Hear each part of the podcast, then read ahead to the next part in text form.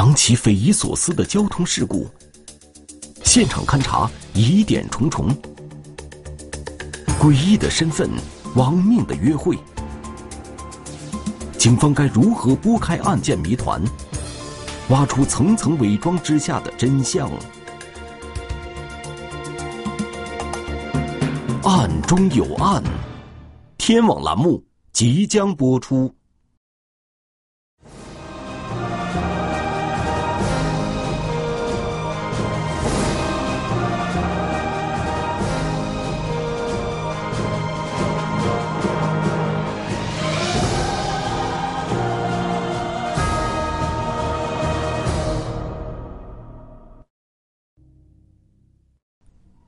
零一八年的三月二十六日清晨五点多，内蒙古自治区兴安盟突泉县警方接到了一个报警电话。喂，你好，突泉幺幺零。喂，幺幺零吗？喂，道边发现一个那个面包车翻里面个人那被烧焦了。这个面包车就侧翻在这个呃沟里，呃人在这个面包车下，人已经烧焦，面包车已经也是起火。经初步勘查吧，判断初步判断是一起交通事故，车辆应该是失控，失控之后这个面包车翻到路下。这种事故啊，正常来说发现紧急情况了，应该踩刹车，但是这起交通事故没踩刹车，全是在路面的压痕，越过石头堆之后就侧翻了。民警分析，如果司机在酒驾的情况下，也是有可能发生此次交通事故的。到底是酒驾造成的车祸，还是另有隐情呢？咱们首先想到的是一个面包车会为什么会无缘无故起火？车这个撞击起火，一般呢，比如说是电路了撞撞击，然后摩擦起火，跟油箱撞击，然后起火这种可能性是有的。当时咱们到达现场的时候，看到油箱是完好。事故车辆的油箱完好无损，这说明车辆起火另有隐情。而就在此时，现场的两道车痕也出现了疑点。在这个车辆驶入路下的时候啊，路面上有一个急加速的过程。按照正常的交通事故呢，呃，无论是车辆是正常行驶，还是遇到情况突然采取措施，不会有这样的痕迹。事故现场没有刹车痕迹，却出现了车辆急加速的车痕。面对种种疑团，专案组一面加紧现场勘查，一面理清思路，寻找案件突破点。首先，查车找人，确定这个车辆，确定这个人员的身份，哎，这是最主要的。因为车辆的车牌被烧得模糊不清，以车找人，对于侦查员来说有一定的困难。当时不具备辨认条件，因为车烧的就剩框架什么也认不出来了。呃，人吧更是，呃，全身的百分之百分之百烧伤，全都是烧黑了、烧糊了。而就在此时，一个突发情况出现了，在现场的警戒线外，一个女子哭喊着，试图冲进车祸现场。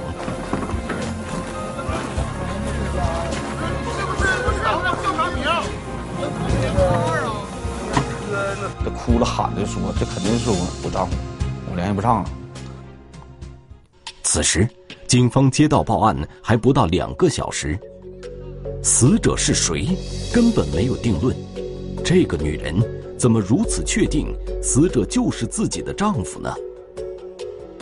她丈夫是二十二十五号的下午三点多离开家，然后人一直也没回来。等到第二天早上五点，看丈夫没有回来，电话再打关机了。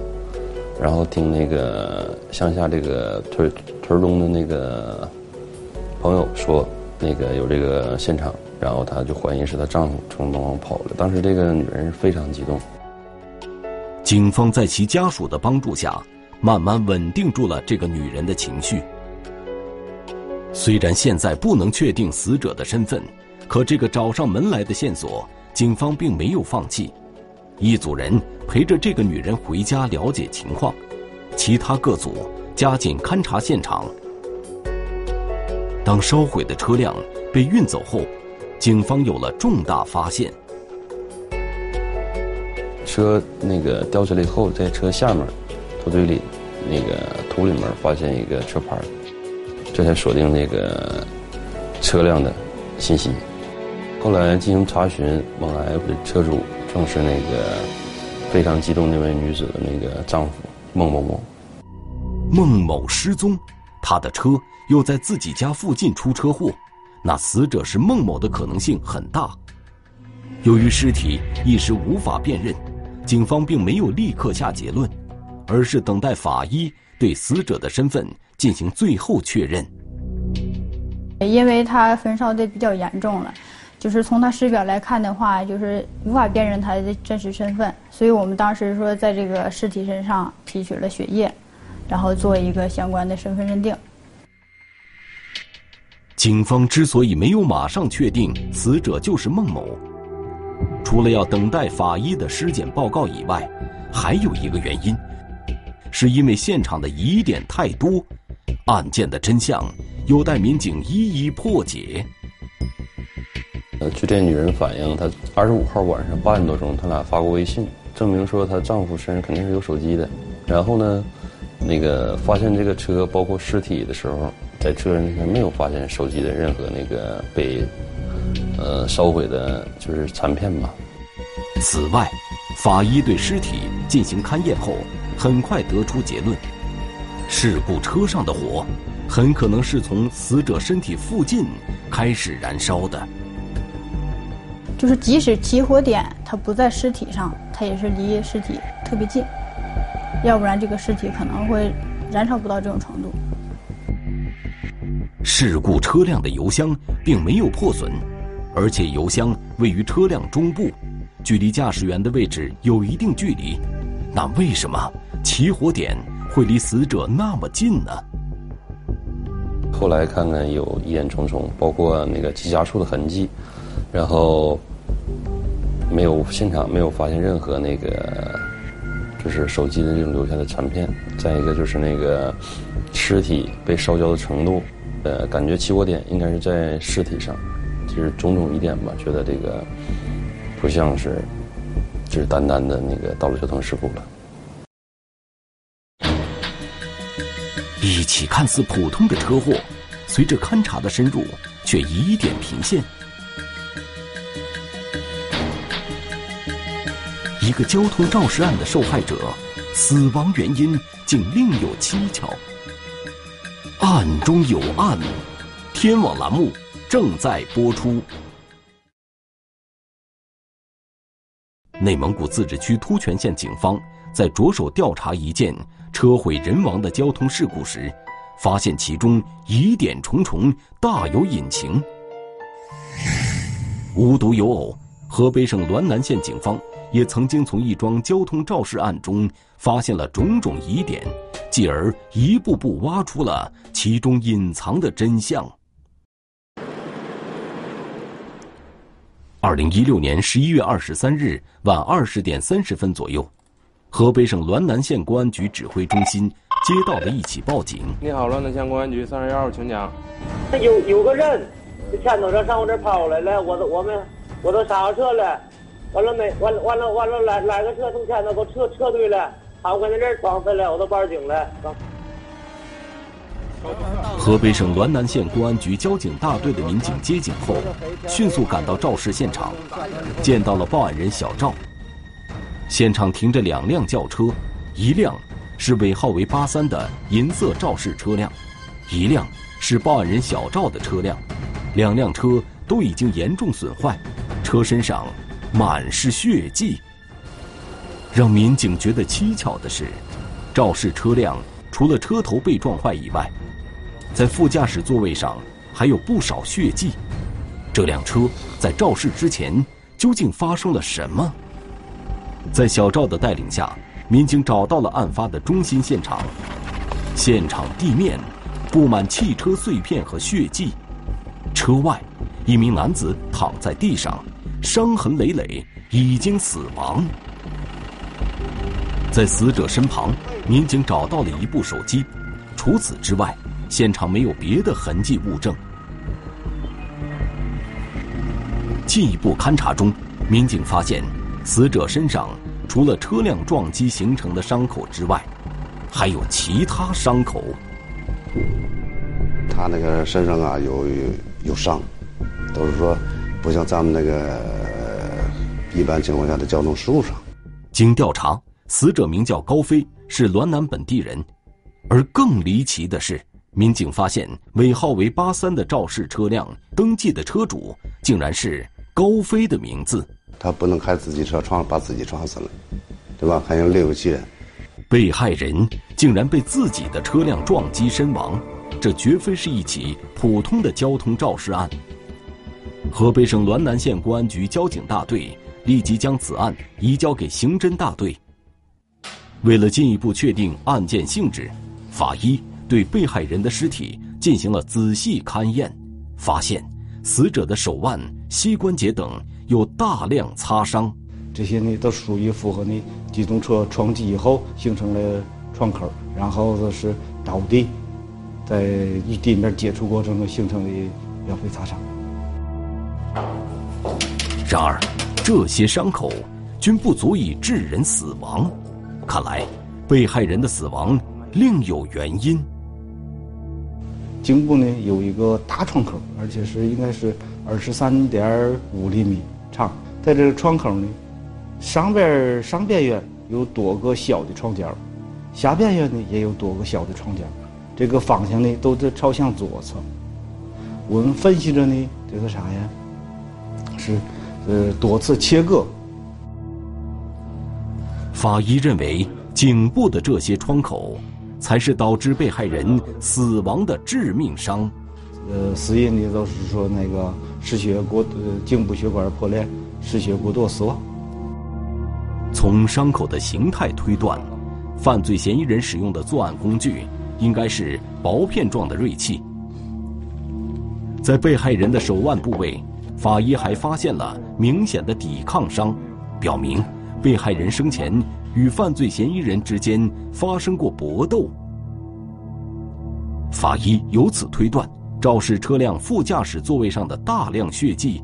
有可能是被害人与犯罪嫌疑人搏斗时所留，警方将这些血迹提取，经检验确定是被害人的血迹。当时我们分析啊，这是啥呀？在那个肇事车辆之内，呃，嫌疑人把呃死者杀害，然后但是没死，然后都是在那个呃死死者呃逃跑过程中，这个被这个车辆在撞击。然后加速了他的死亡。犯罪嫌疑人为什么要杀害被害人？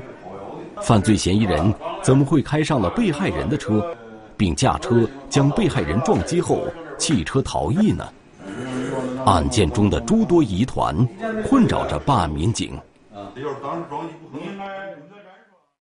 为什么死者到了那个位置？又为啥？死者自己的车把死者本人给撞死了，一开始我们感到很费解。警方认为，确定被害人当天的活动轨迹十分关键。据调查，死者高飞生前居住在河北省滦南县某小区，从事禽类药品销售工作，主要与一些养殖场打交道，与他人没有突出的矛盾关系。警方调取死者生前居住小区的监控录像，发现案发当晚十九点十七分左右，高飞驾车离开小区，然后一直往案发现场的方向开去。十九点四十六分，小轿车自东向西通过青驼营路口。二十点二十三分，报案人小赵驾车自东向西经过青驼营路口，过了路口不到一分钟。小赵的车就停了下来，这时一辆自西向东的车辆向小赵的车迎面驶来，两辆车的灯光很快融在一起。警方判断，此时正是犯罪嫌疑人驾车撞击被害人的一刻。从被害人生前驾车经过青驼营路口到案件发生，中间隔了半个多小时。这半个多小时到底发生了什么，导致车主高飞被害？犯罪嫌疑人究竟是谁呢？办案民警利用死者遗留在现场的手机，对其通话记录进行了分析，发现最后一个跟死者联系的人是一个姓李的男子。李某跟被害人是朋友，据李某反映，当晚九点，他乘火车到达唐山站，朋友高飞答应来接站，但是到站之后，高飞却一直没有出现。他是在晚上十九点十八的时候离开的家。正常情况下，从我们滦南县到唐山火车站，得开车走走一个多小时，一个走一个小时左右就能就能到火车站。但是他提前了将近四十分钟。从滦南到唐山有高速直通，但是警方发现高飞并没有选择高速，而是走的省道。还提前了四十分钟出发，让人感到颇为反常。这个道现在，呃，不是很好走，并且呢，大车比较多。我们正常去唐山吧，都不走这条路。他应该还有别的事儿，别的人儿要见。被害人生前驾车外出，改变原定路线是要和谁见面？看似正常的交通意外事故。竟是有人精心布下的局。作案者的图谋是什么？被害人遇害的真正原因又是什么？案中有案。天网栏目正在播出。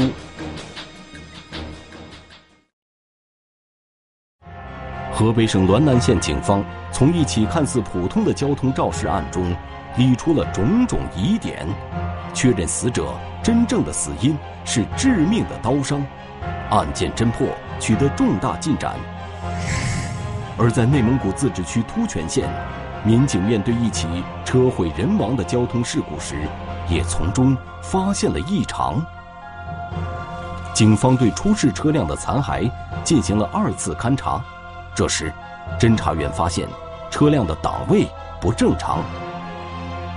通过现场勘查，发现这个档位确实存在在一档上。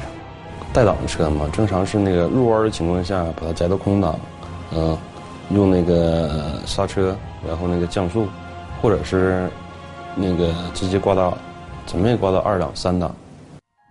警方根据路况分析，车辆挂一档是违背常规的，而且车辆的手刹也没有在刹车状态。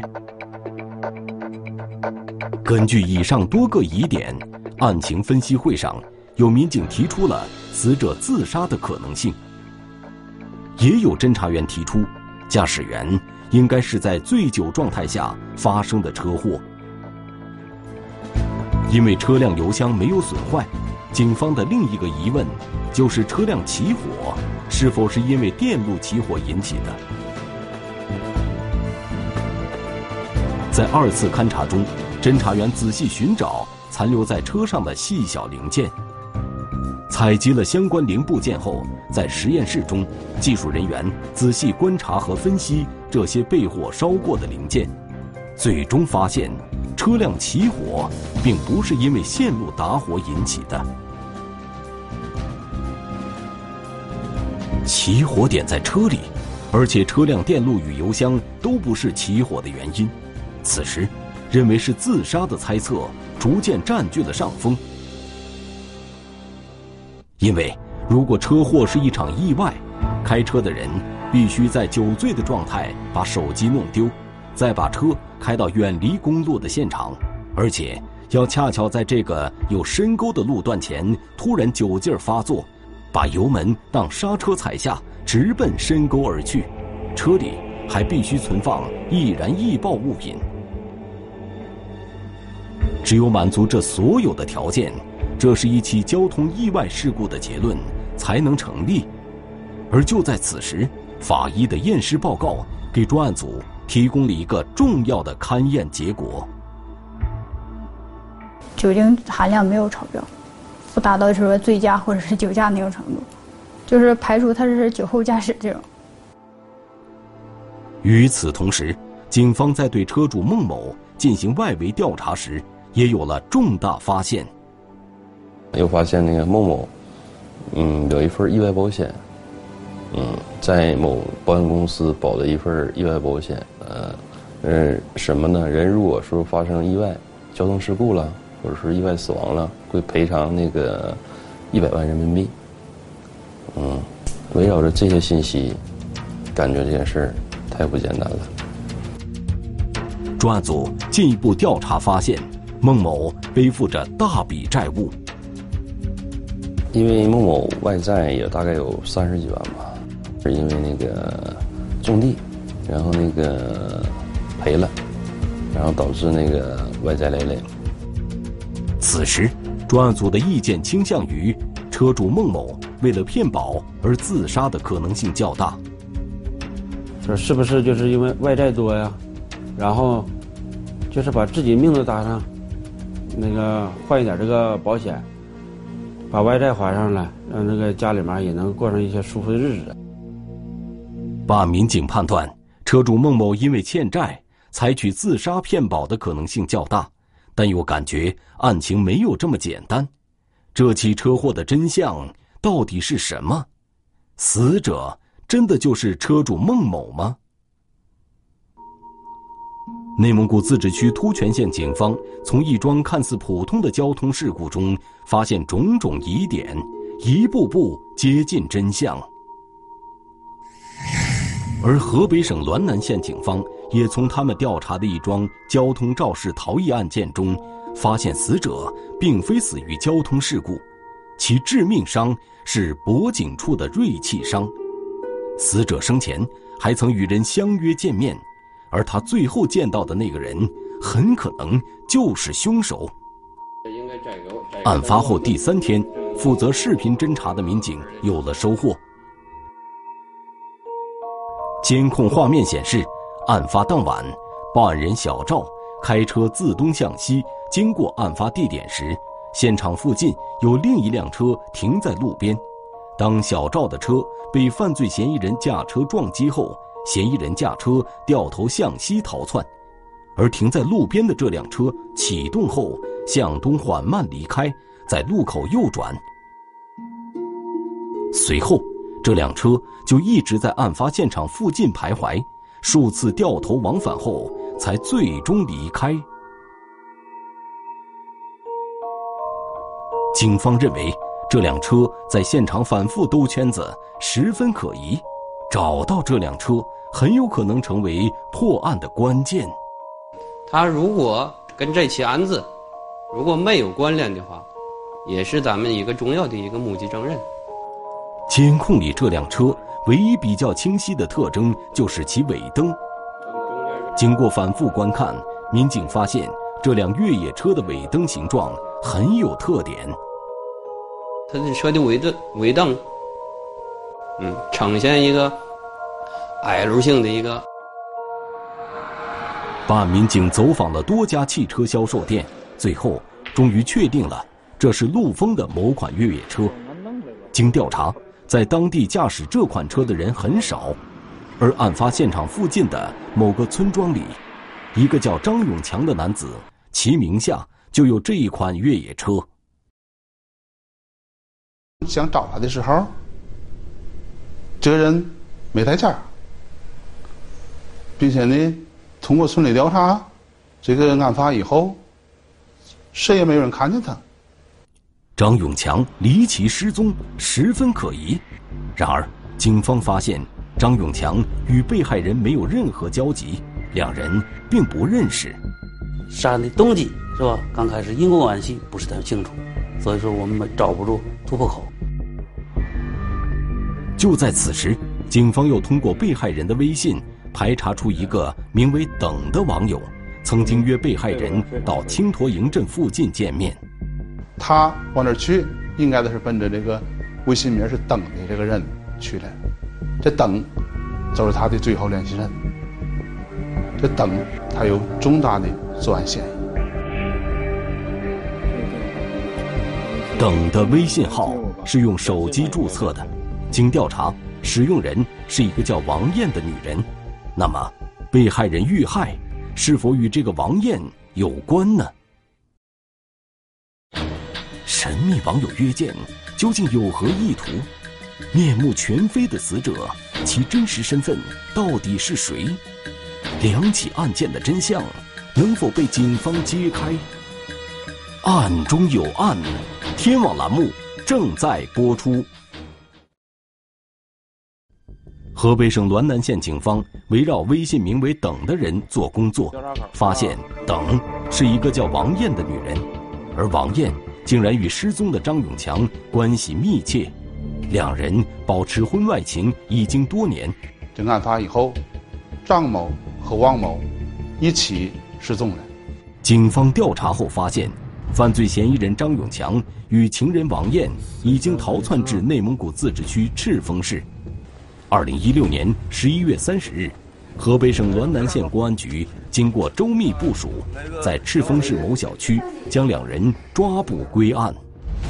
经审讯，犯罪嫌疑人张永强交代了他杀害被害人高飞的犯罪事实，而这一切都与他的情人王艳有关。原来，张永强与王艳是同乡，两人都有各自的家庭，且两家人相互熟识。最终，两人突破道德底线，发展成为情人关系。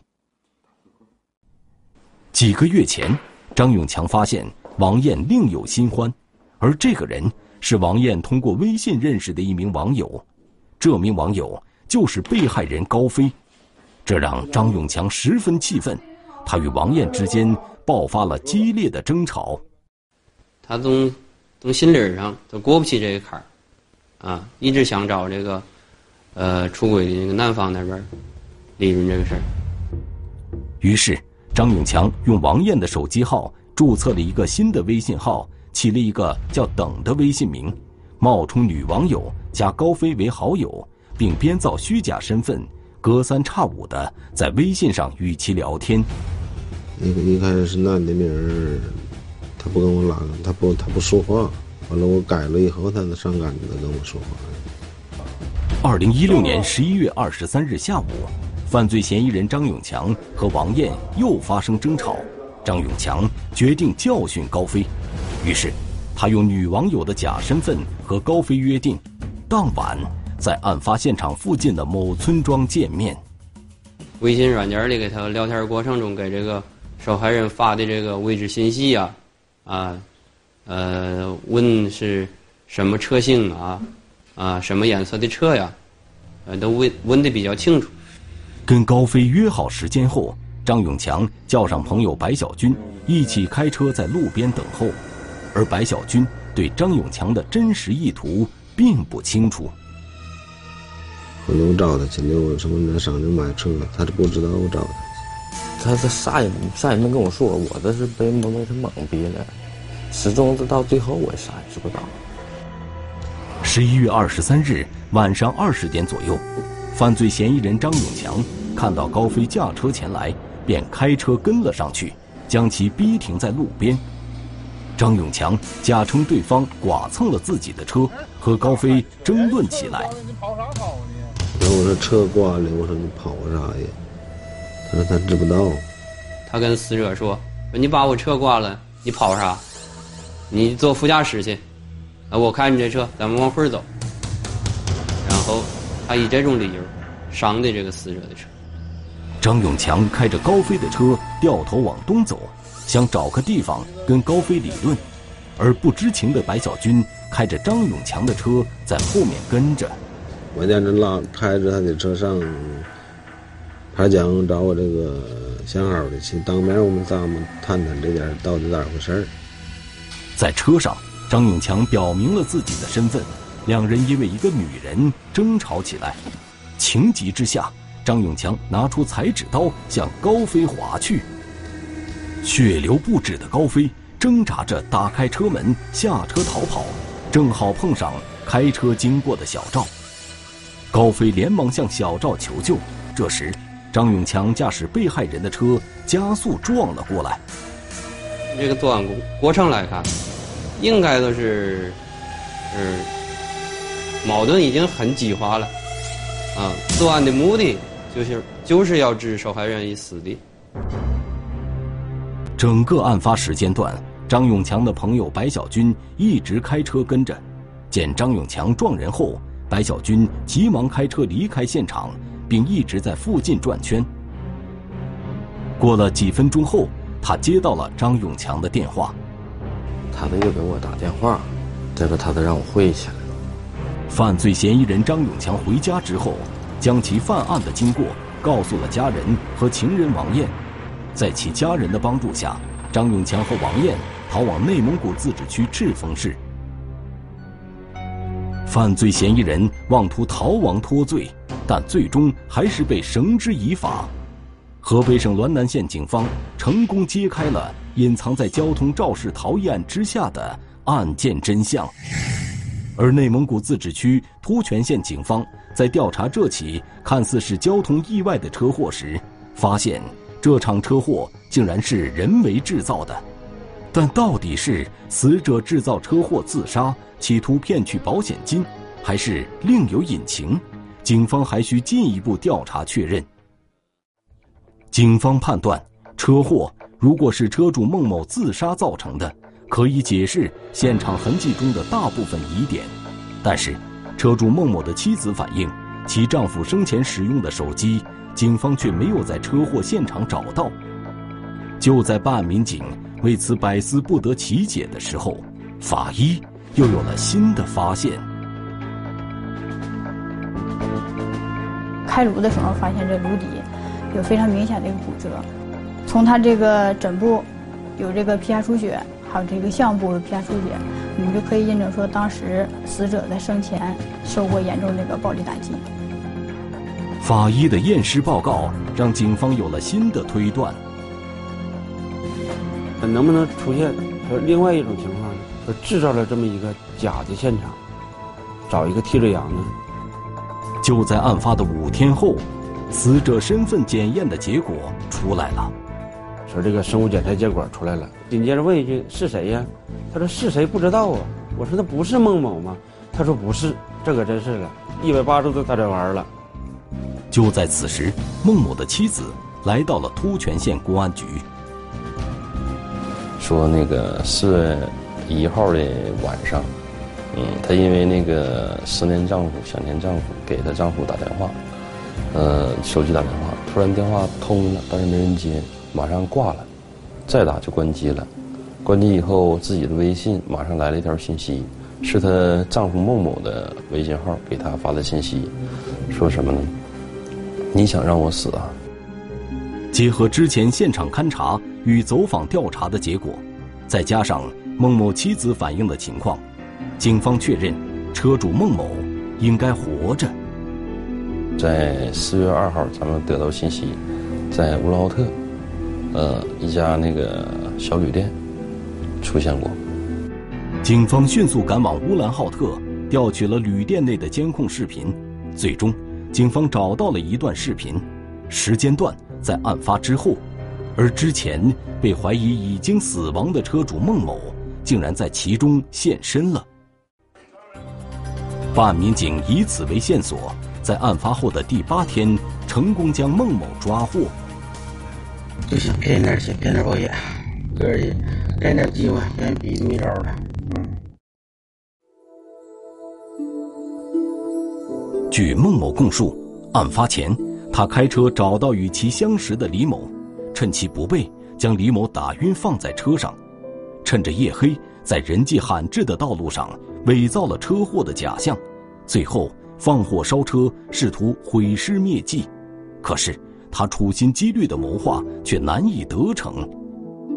内蒙古自治区突泉县警方经过细致调查，终于揭开了其中隐藏的真相。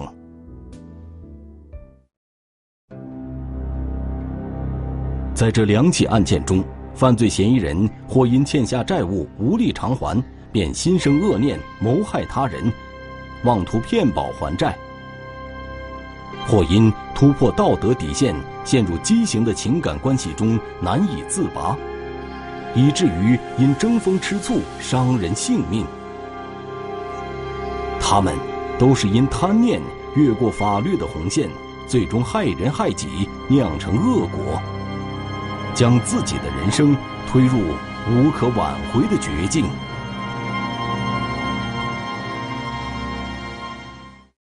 中华人民共和国公安部 A 级通缉令：苏建军，男，一九六八年九月二日出生，户籍地址河南省辉县市赵固乡高庙村一百七十六号，身份证号码四幺零七二三幺九六八零九零二幺二七六。该犯罪嫌疑人涉嫌电信网络诈骗犯罪在逃，请广大观众提供有关线索，及时拨打幺幺零报警。暴雨之前，偏僻路段发生离奇事故；暴雨之时，事故伤者不治身亡，是碰瓷还是车祸？调查取证，警方发现事故背后另有隐情，抽丝剥茧，警方最终揭穿雨夜的罪恶。雨夜的罪恶，天网栏目近期播出。